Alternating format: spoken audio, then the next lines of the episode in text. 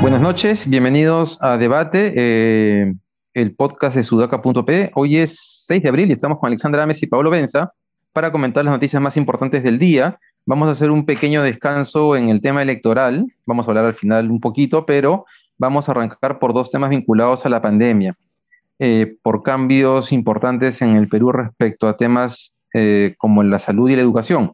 Eh, el primero tiene que ver con la vacunación, que ha habido un cambio en la estrategia, en el esquema de vacunación.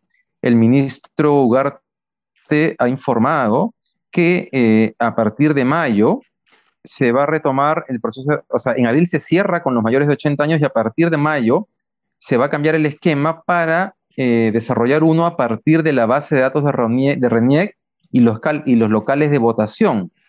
Eh, eh, se ha anunciado, digamos, en esos centros se va a concentrar toda la oferta, tanto pública del MINSA y de salud como la privada, para vacunar en esos, en, los locales de votación a todas las personas según, según el cronograma que dé que el, gobierno. Con este cambio en el esquema, se espera poder acelerar el proceso de vacunación que va, que va lento eh, y, eh, digamos, en primer término suena mucho mejor que el anterior. Este, hay ciertas dudas, como por ejemplo... ¿Por qué, suena, ¿por qué suena mejor que el anterior, David? Eh, porque creo que para comenzar va a evitar las aglomeraciones en los centros de vacunación. Digamos, son mucho más puntos de vacunación. según lo que han explicado, se va a seguir el orden de los horarios que se ha dado con el último, el último número del... O sea, eso, eso que vamos a vivir el domingo, este, se va a replicar para el caso de la vacunación. Eh, entonces debería ser, debería haber menos aglomeraciones, ser más ordenado y más predecible respecto a cuándo te toca la vacuna, ¿no? Porque ahora está siendo bastante caótico. Pero digamos, eso es en teoría, como tú preguntas, Pablo, quién sabe.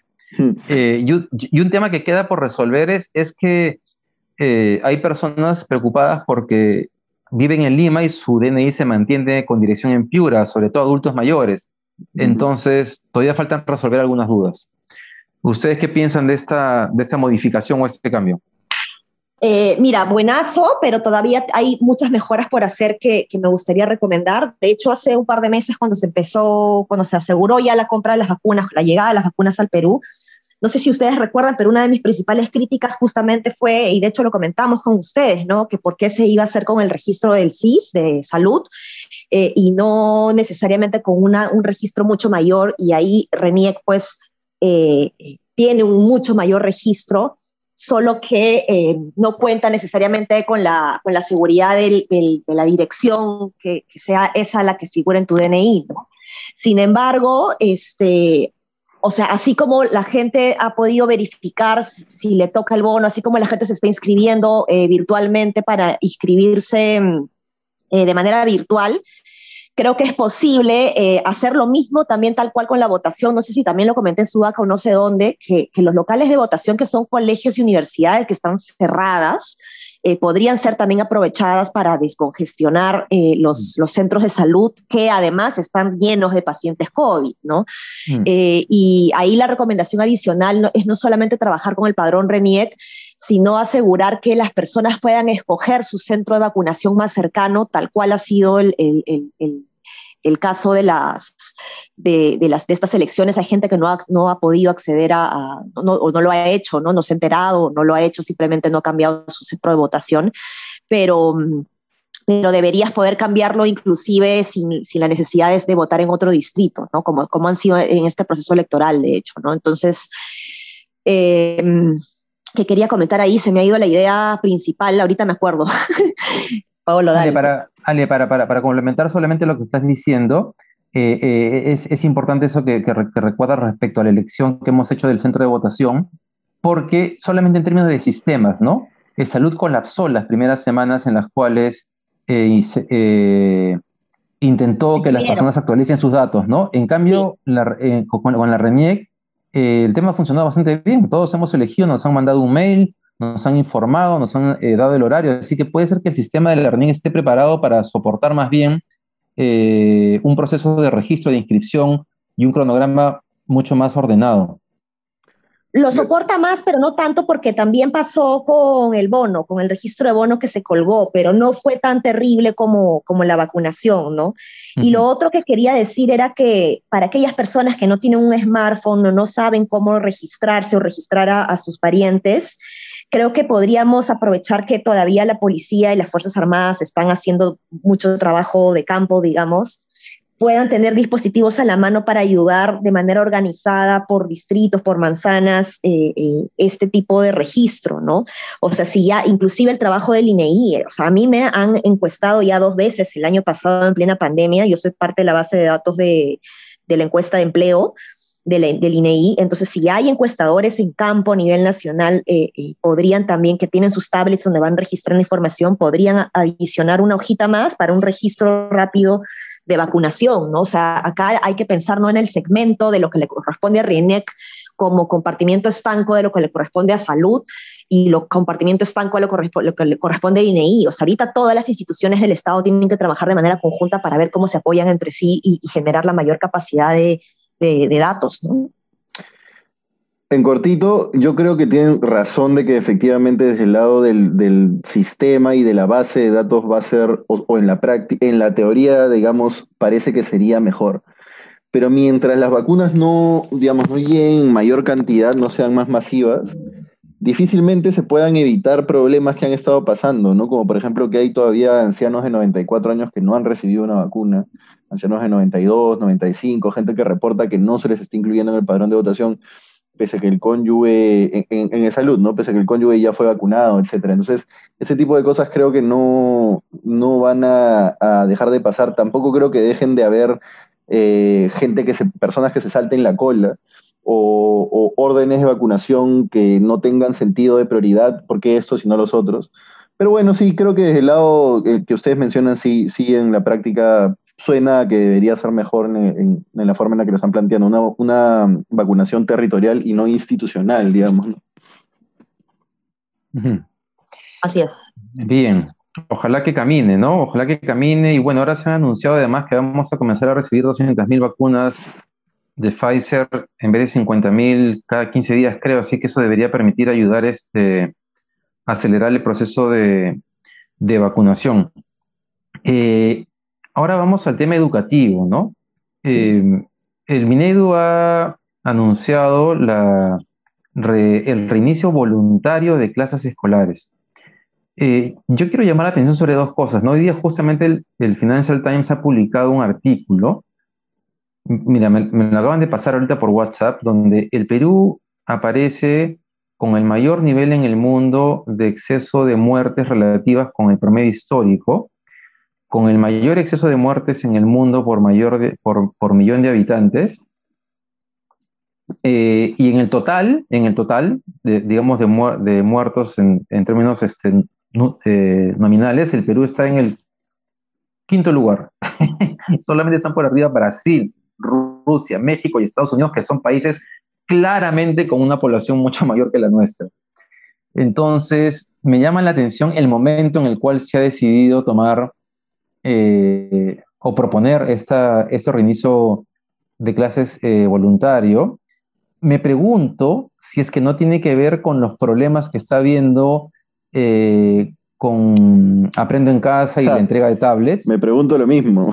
Exactamente, sí es una medida desesperada, pero esa es una pregunta, porque había que verificar efectivamente cómo va, cómo, cómo, cómo va ese proceso.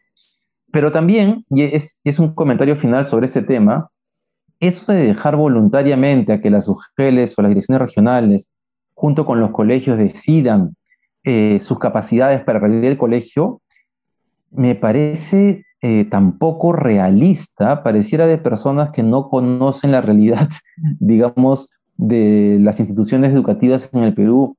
Uno solamente va a la dirección regional de Lima y el nivel de precariedad de la institución es tan palpable, evidente, que no quiero ni siquiera imaginar cómo serán otros lugares del Perú. Yo no los veo con la capacidad de decirles, oye, tú decides cómo va a ser este proceso. Me parece bastante irresponsable, pero no sé cómo, cómo lo ven ustedes. Dale, dale. Sí, em, a mí me preocupa, a mí me preocupa sobre todo porque o sea, primero lo que dices, David, en términos eh, organizacionales, las UGELES no necesariamente coordinan de manera excelente y fluida con los directores, profesores y padres de familia, ¿no? Entonces, dejar a que ellos decidan eh, es, es complicado. Y lo otro son los criterios que no me quedan claro tampoco, eh, porque hablan de criterios epidemiológicos, pero ojo que no, o sea, no, no, queda claro exactamente a qué se refieren con los criterios epidemiológicos, porque cuando se ve, leen la nota y el comunicado del MINEU, se habla más de criterios epidemiológicos del distrito, más no de las condiciones epidemiológicas eh, del colegio. Entonces, eh, o sea, no solamente eh, eh, hay que ver cómo está el distrito en términos de contagios, sino que eh, disponibilidad tiene el local en tanto agua, acceso a alcohol gel, los kits de, mantenimiento de, limpieza permanente, digamos, etcétera.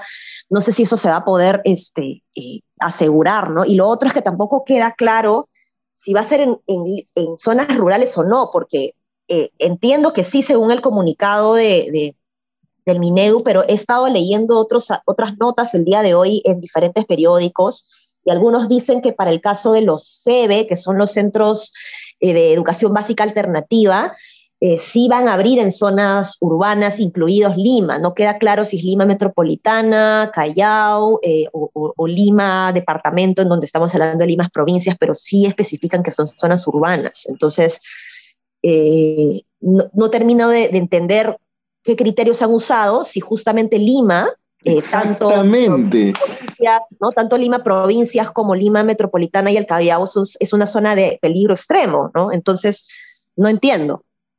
Sí, hmm. no, yo, a ver, estamos arruinados. Lo que está pasando en el Minedu es, eh, digamos, desastroso. Eh, la gestión de, de, Cuenca yo creo que ya pasó el nivel de, de, digamos, este, aceptabilidad. No puede ser que hace ya no me acuerdo hace cuántos días hemos hecho el último informe sobre el tema, pero hace pocos días no tuvieran ni siquiera los guiones listos para empezar a grabar a Pendo en casa, a menos, a, dos semanas y pico de que se inicie la emisión postergada después del inicio del año escolar cuando debió haberse emitido.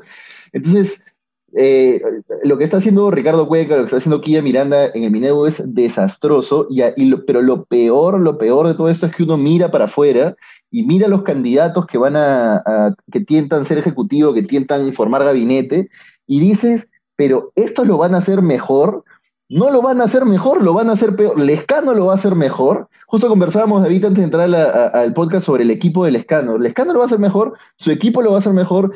Altamente improbable. López Aliaga va a contener la pandemia, va a gestionar la contención de la pandemia de una mejor manera que el gobierno de Sadasti, pese a que el gobierno de Sadasti lo está haciendo mal improbablemente. Entonces estamos realmente arruinados y por eso la otra vez veía con tanta preocupación el, momento histórico que vive el país y la elección que se nos viene. Parece que no estamos viendo que realmente es una elección importantísima. Somos, los eh, somos el país objetivamente con más exceso de muertes por millón de habitantes del mundo. Y si bien esa data no es exacta, no está filtrada, somos el país, objetivamente hablando, que habría tenido la peor pandemia y eso no solo implica factores externos o factores estructurales, también implica factores de gestión. ¿Qué vamos a hacer? Y, la verdad que a veces pienso, dale, dale, dale, dale. No, no, no, y no solo eh, en términos eh, sanitarios, Paolo, sino que si tú cruzas la variable de eh, caída de crisis económica, PBI versus impacto sanitario, Perú no queda bien en ninguno de los dos ejes. Entonces, o sea, ni siquiera, ¿no? Porque se supone que haces una cosa y para sacrificar otra, pero ni, ni lo uno ni lo otro, ¿no? Un comentario sobre eso ayer cuando entrevistaron al escano Jaime Chincha en RPP en la noche al escano y le pregunta, porque Lescano ya habló de quién sería su primer ministro y su ministro de Economía. Mira que sea. El segundo, un desconocido. El primero, la verdad, yo dudo mucho intelectualmente podrá ser una persona respetable, pero dudo mucho de sus capacidades políticas o de gestión para manejar un país en las condiciones que lo van a recibir. Pero preguntaron, le preguntaron si ya tenía también nombres para su ministro de Salud y dijo que no. Entonces le pregunta a Jaime Chincha, ¿y entonces quién es su equipo en el tema de salud?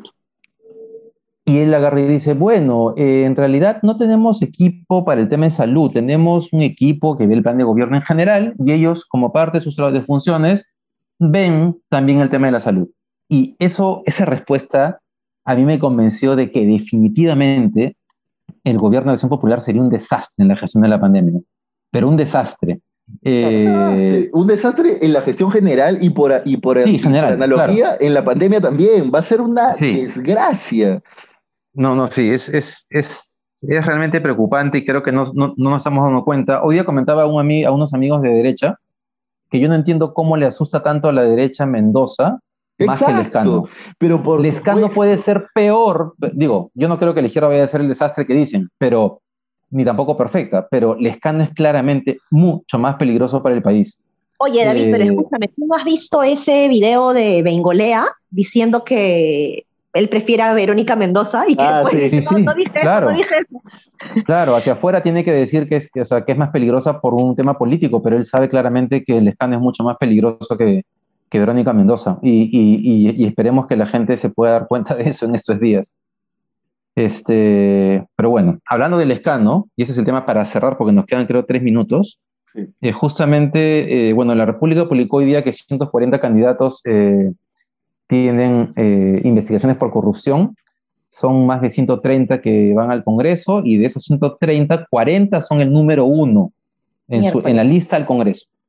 Y justamente ayer salió una denuncia contra la candidata a la primera vicepresidencia, que además es candidata al Congreso por Ayacucho de Acción Popular, y también mayores indicios de la relación entre el candidato a la segunda vicepresidencia del escano y el Club de la Construcción y el caso Este, lo cual nuevamente pinta pues la candidatura del escano como, digamos, eh, inestabilidad política, por más que sea un partido eh, de antaño, ¿no? Incluso con congresistas que pueden intentar vacarlo, eh, a, vacar a su propio candidato, a su propio presidente. Sí, no. Eh, a ver, Lescano es un tipo que no solo es improvisado, sino que no tienen vergüenza, él y su plataforma, de aceptar que son improvisados. Entrevistamos al candidato a vicepresidente de Lescano, eh, vinculado a la empresa que es parte del Club de la Construcción, y él mismo nos dijo, nuestro plan de gobierno estará, o sea, el plan de gobierno completo, ¿no? Porque que han presentado es cualquier porquería. El plan de gobierno completo estará a mitad, seguramente a mediados de mayo. ¿Qué clase de persona te dice eso si está postulando a, ser este presidente y vicepresidente? ¿con qué concha acepta? Sí, pues no hicimos lo que teníamos que hacer y ahora ya lo haremos, ¿no? Cuando llegue el momento yo entiendo, yo entiendo que hay una dimensión, en la política hay una dimensión política, es decir, una dimensión de cómo captas el voto de la gente ilusionándola, siendo cercano, siendo empático, siendo normal como, como quiere ser Guzmán, pero también hay otra dimensión, la política también tiene que tener política pública, la política también tiene que tener algo al menos, nadie te dice que tengas pues el plan de gobierno del Partido Morado, pero algo, ¿no? Una mínima noción de gobierno, no sé preocupante lo del Bien preocupante. No sé si ustedes han visto el video, ustedes tienen muchas referencias de videos. Eh, el video de esta productora Vicente, con B grande, eh, sobre los diferentes rostros de Acción Popular, ¿no? Los diferentes personajes de Acción Popular en, en, uno solo, ¿no? Haciendo alusión un poquito, es bastante fuerte el video, ¿no? Pero en donde te hace ver de que hay diferentes facciones, diferentes rostros, diferentes formas de pensar dentro de un solo partido y yo apuntaría de que no la dudaría dos veces si es que tienen que vacar al escano ellos mismos, ¿no? Entonces, hmm. eh, muy, muy complicado, ¿no? Pero bueno, creo que ya hemos ahora sí volado con el tiempo. Eh, quedan cinco días. Este, ojalá que los peruanos reflexionemos muy bien hasta el domingo sobre qué cosa es realmente lo mejor para el país. Bien, muchas gracias por habernos acompañado. Nos vemos mañana. Un abrazo. Un abrazo.